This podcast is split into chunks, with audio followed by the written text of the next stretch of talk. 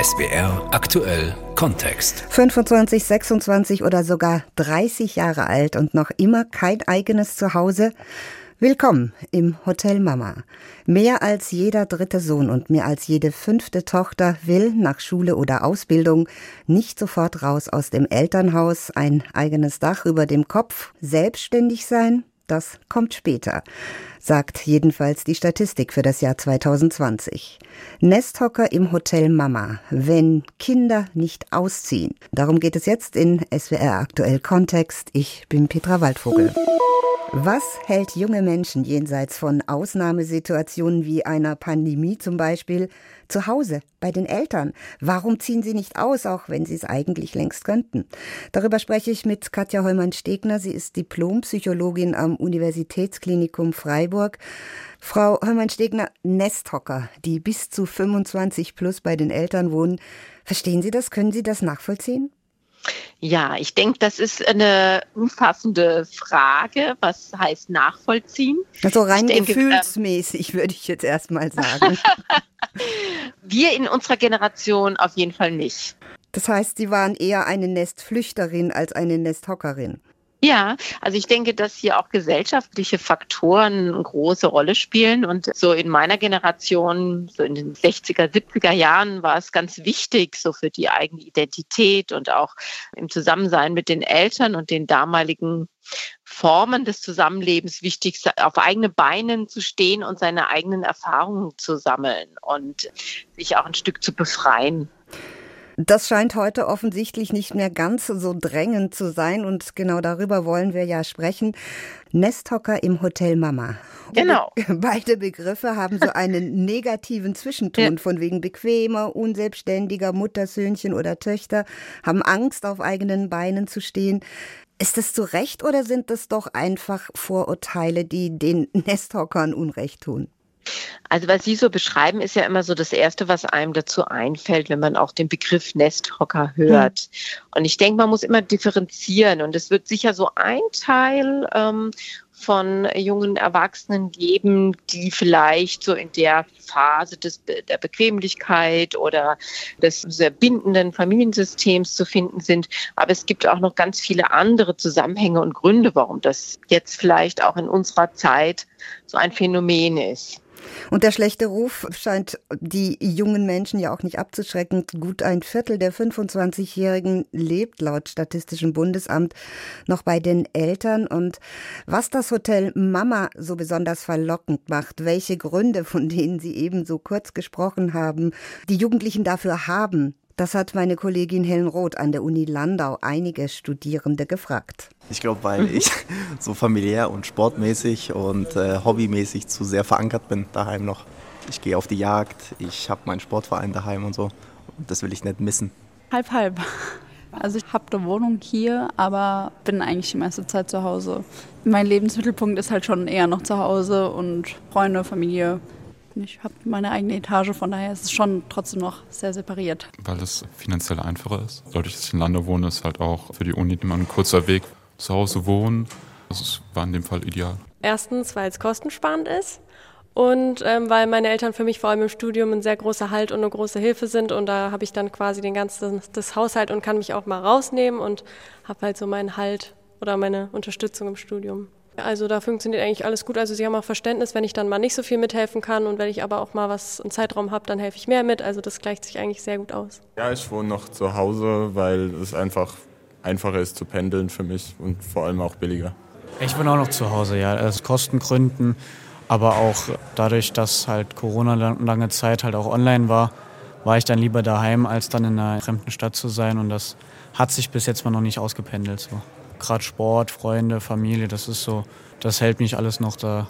Ich ja, auch. Ich habe hier ein Studentenwohnheim und wohne aber auch noch bei meinen Eltern. Also quasi zwei zu Hause. Ich kann am Wochenende heimgehen und Hotel Mama genießen und wenn ich hier bin, dann natürlich Uni und lernen. Geld sparen, Wohnungsnot in Unistädten, der vertraute mhm. Freundeskreis, aber eben auch die Bequemlichkeiten des Hotels Mama. Das sind so ganz allgemein ein paar Gründe, warum Kinder länger zu Hause bleiben. Aus Ihrer Erfahrung, Frau Heumann-Stegmer, was ist es darüber hinaus? Ja, also ich denke, zum einen ist es so, dass sich in Familien anders miteinander umgegangen wird, als es noch in früheren Zeiten der Fall war. Es geht nicht mehr darum, viel zu diskutieren oder sich sehr abgrenzen zu müssen von den Eltern, sondern mittlerweile sind die Eltern auch in Anführungsstrichen modern, haben interessante Ansichten vertreten, Nachhaltigkeit, kochen vegan, gehen auch zum Sport. Und man muss als Jugendlicher oder junger Erwachsener sich nicht mehr so dagegen stemmen, um seine eigenen Werte zu finden, sondern ja, kann sich auch im Rahmen hm, der Familie, der Eltern wohlfühlen, sich anerkannt fühlen, seinen Platz finden. Und die Räumlichkeiten sind so gegeben, dass man auch einen eigenen Platz hat, eine eigene Etage, wie wir gehört haben, oder eben auch zwei Badezimmer, das äh, extra genutzt werden kann. Also es gibt auch mehr Großzügigkeit in den Räumlichkeiten, um sich abgrenzen zu können auf eine gute Art und Weise. Das ist so das eine und ich denke auch gar nicht negativ zu sehen, es gibt äh, Bindung eine gute Bindung zu Eltern, in einer neuen Umgebung sich zurechtzufinden, seinen Platz in einem neuen Peergruppensystem zu finden, den Anforderungen der Uni zu erfüllen. Da tut es manchmal gut, wieder ein bisschen emotional in einer sicheren Umgebung aufzutanken. Und eigentlich ist es ja, wenn man es mal unter dem Aspekt sieht, auch ganz schön, dass diese Bindungen da sind, wo man sich ja nochmal was holen oder noch ein bisschen nachtanken kann für die neue Herausforderung. Sowas wie der sichere Hort für eine Zeit der Suche, der Neuorientierung, so wie mhm. die Studentin in der Umfrage vorhin aus Landau das ja auch gesagt hat, dass sie zu Hause noch sei, weil ihre Eltern sie so sehr unterstützen. Ist es auch so, dass es heute, ich weiß gar nicht, ob es schwerer ist, aber doch zumindest das Erwachsenenwerden scheint länger zu dauern, weil es gibt auch so viele Möglichkeiten. Also dann macht man erstmal ein Gap hier und dann das eine oder andere Praktikum. Ist es das, warum auch viele junge Menschen sich gern nochmal in diesen Hort zurückziehen? Also das ist auf jeden Fall am Punkt, dass es viele Wahlmöglichkeiten gibt. Also nicht nur, was äh, studiere ich, welche Ausbildung mache ich, sondern auch, gehe ich vorher noch mal ein Jahr ins Ausland gibt viel Druck auch unter den Gleichaltrigen, wer welchen Weg einschlägt und man fühlt sich vielleicht sogar defizitär, wenn man sich es nicht zutraut, ein Jahr nach Indien oder Nepal zu gehen. Mhm. Auch das muss man so vertreten können und aushalten können. Und ich denke auch, Medien machen uns ja auch nochmal ein ganz bestimmtes Bild, wie man sich entwickeln soll und was man so erreichen könnte im Leben, wie man aussehen soll, welchen Sport man machen sollte, wie man sich ernähren kann. Also es ist schon eine Vielfalt von Informationen und Herausforderungen, denen man sich jetzt heute so stellen muss. Und für die man einfach auch ein bisschen Zeit dann braucht, um sich zu entscheiden. Und bei den Söhnen dauert das offensichtlich länger als bei den Töchtern. Mhm. Oder warum bleibt jeder dritte Sohn, aber nur jede fünfte Tochter länger im Elternhaus? Ja, also ich glaube auch, dass auch schon die Jungs im Grundschulalter ein bisschen länger brauchen in ihrer Entwicklung. Das ist ja wissenschaftlich nachgewiesen, holen natürlich auch in vielen Bereichen auf. Aber auch das kann ein Grund sein, dass so diese Herausforderungen für einen jungen Mann ähm, schwerer zu stemmen sind als für eine junge Frau, die vielleicht im Sozialen schon ein bisschen geschickter ist und da geübter ist und auch ein bisschen fitter ist, was so ein Haushalt führen aussieht oder auch in der Schule schon gelernt hat, ja, sich gut zu strukturieren, sich die Dinge gut einzuteilen. Da sind die Mädchen ja schon immer etwas voraus gewesen, ja. Die Jungs brauchen mehr Anlauf und überholen dann aber doch auch im einen oder anderen ja. Fall.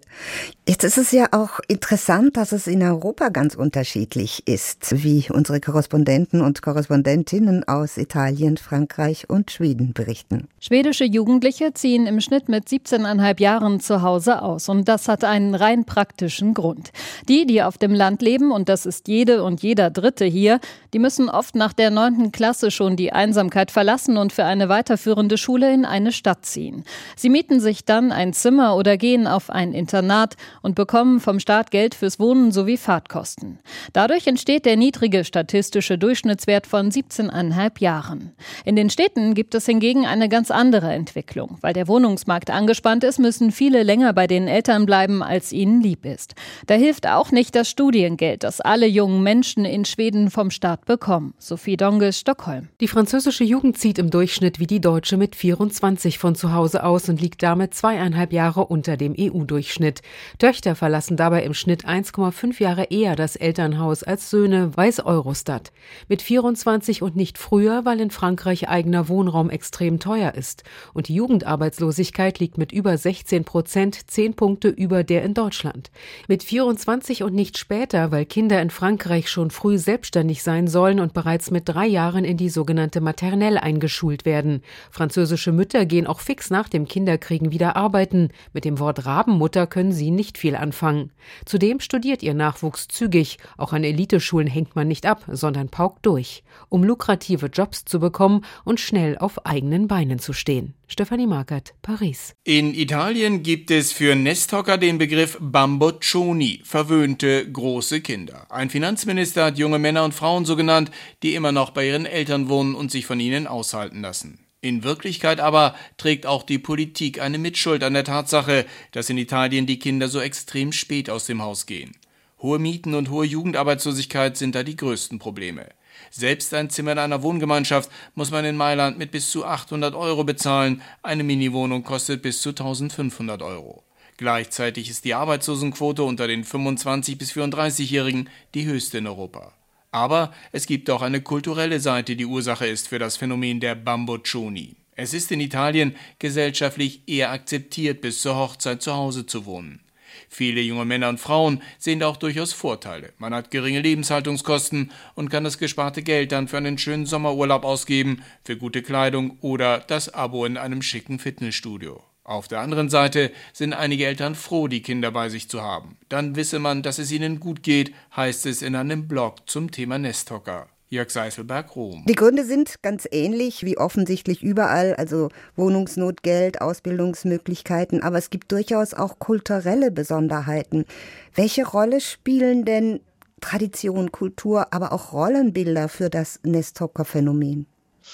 Ich denke, ist es so, dass natürlich die Aufgabe, die Familie irgendwie auch zu unterstützen, noch ein Teil der Familie zu sein, in anderen Ländern wie Italien zum Beispiel viel größer ist als bei uns. Dass es mhm. einfach wichtig ist, ein Teil der Großfamilie zu sein. Freude, wichtige Ereignisse, Interessen eher mit der Familie zu teilen, da auch eine Verantwortung zu haben, dort manchmal anders bewertet als in anderen Kulturen.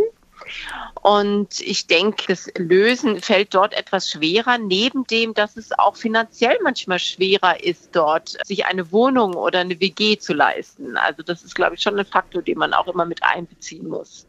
Und Mama, die halt ihren Buben nicht unbedingt gehen lassen möchte, gehört das auch zum Phänomen Nesthocker, dass Eltern gar nicht loslassen können oder wollen, die Kontrolle behalten wollen? Also das ist natürlich nicht bei allen Eltern der Fall, aber es gibt natürlich das Phänomen, dass die Kinder eine wichtige Bezugsperson geworden sind im Familiensystem. Also auch manchmal vielleicht eine Art Partnerersatz werden können oder auch eine psychische oder körperliche Erkrankung kompensieren, die einer der Eltern bekommen hat. Und damit natürlich auch eine wichtige Rolle übernehmen, um das Gleichgewicht der Familie zu halten. Und das wird natürlich nicht so bewusst ausgesprochen oder unbedingt bewusst wahrgenommen, aber da spielen viele indirekte Aufträge, Erwartungen, Bedürfnisse und Wünsche aneinander eine Rolle. Und da ist es von beiden Seiten manchmal nicht einfach dahin zu gucken und zu merken, wir müssen dann einen großen Schritt machen miteinander und auch jeder für sich, um aus so einem vielleicht gut stabilisierten System uns weiterzuentwickeln und jeder mehr für sich zu sorgen oder andere Unterstützung und Hilfen in Anspruch zu nehmen die Kinder loslassen, dass sie sich frei und äh, unkontrolliert entwickeln können. Das ist zumindest ein Grund, weshalb immerhin die Mehrheit der jungen Menschen fürs Ausziehen sich entscheidet. Das zum Beispiel sagen diese Studenten und Studentinnen aus Landau. Ich bin vor ein paar Jahren schon nach Landau gezogen, wohne in einer WG Gefällt mir da auch super. Ähm, also ich sag mal, so schnell treibt es mich jetzt, glaube ich, auch nicht wieder zu Hause rein. Da genieße ich doch viel zu sehr die Freiheit. Und ja, ich finde es halt ganz cool, wenn man hier dann plötzlich mal ohne Eltern so sein eigenes Ding machen kann und auch mit Freunden dann abends mal einfach machen kann, worauf man Bock hat. Auch mal kochen kann und das Zimmer auch mal aussehen kann, wie es mal Lust hat und ja, komplett ohne, dass die Mama da steht, ja, räum dein Zimmer mal auf oder sowas. Ich glaube, es wäre ganz schön anstrengend, mit meinen Eltern noch zusammen zu wohnen. Ich glaube, die würden nie drüber hinwegkommen, dass ich Erwachsener bin. Ich merke einfach auch, dass ich mich komplett selbst natürlich weiterentwickelt habe und dass es mir total wichtig ist, mein eigenständiges Leben zu führen und das eben auch meinen kompletten Lebensmittelpunkt irgendwie einfach verändert hat. Selbstständig werden, Frau Hommern-Stegner, Eigenverantwortung übernehmen, erwachsen werden. Geht das über kurz oder lang eben doch nur, wenn man das Hotel Mama verlässt, rausgeht aus der elterlichen Fürsorge? Das wirklich rundrum erwachsen werden gelingt, denke ich schon vor allem dann, wenn man seinen eigenen Bereich versorgen und verantwortlich verwalten muss und selber spürt, wann ist mir was zu viel, wann ist mir was zu wenig, wie muss ich mir einen Rahmen schaffen, in dem ich mich wohlfühle und auch leistungsfähig bin. Ich denke, das ist schon eine wichtige Erfahrung, ja, selber zu wohnen und hierfür 100 Prozent Verantwortung zu übernehmen. Aber ich denke, man kann gut vorbereiten. Also wenn ein junger Student noch zu Hause lebt, dass man mehr und mehr auch Verantwortung ihm überträgt, die Wäsche selber waschen, sich abwechseln im Kochen abends und einkaufen, vielleicht auch mal die Wand streichen, einen neuen Fernseher besorgen, sich genauso mitverantwortlich fühlt, vielleicht nicht jetzt in dem Maße finanziell, aber in der zeitlichen Organisation. Hm. Finde ich auch ein wichtiges Thema, weil das unterscheidet sozusagen zu dem Thema Hotel Mama. Ne? Es ist dann nicht mehr das Hotel, sondern eher die Familienwohngemeinschaft, in dem man auch für Bereiche genauso verantwortlich ist wie die Eltern. Und das, denke ich, wäre ein guter Übergangsprozess zu dem wirklich dann auch selbstständig Wohnen und den letzten wichtigen Schritt der Ablösung zu schaffen.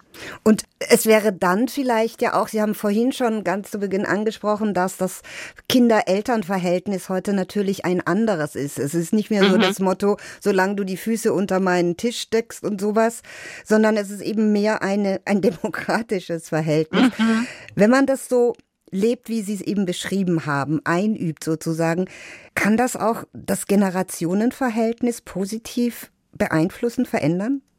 Das denke ich auf jeden Fall. Also ich glaube, dass da mehr Respekt und mehr Hinwendung zur anderen Generation möglich ist, weil es geht ja auch nicht nur darum, dass sich die Kinder lösen vom Elternhaus, sondern es geht auch darum, dass später an einer ganz anderen Stelle im Leben auch die Kinder wieder verantwortlich für die Eltern werden. Und da beginnt es ja schon, dass man eine gemeinsame Beziehung und Beziehungsstruktur entwickelt, wo man mitbekommt, was der andere braucht und wo er selber entscheiden möchte und dem einen Respekt gegenüber erbringen kann und sich da auch ein Stück einfühlen kann. Es könnte also auch eine echte Win-Win-Situation sein und Nesthocker nicht nur die Schmarotzer im Hotel Mama. Vielen Dank, Frau Heumann-Stegner. Danke. Das war SWR Aktuell Kontext mit Katja Heumann-Stegner, Diplompsychologin am Universitätsklinikum Freiburg, Nesthocker im Hotel Mama. Wenn Kinder nicht ausziehen, am Mikrofon war Petra Waldvogel.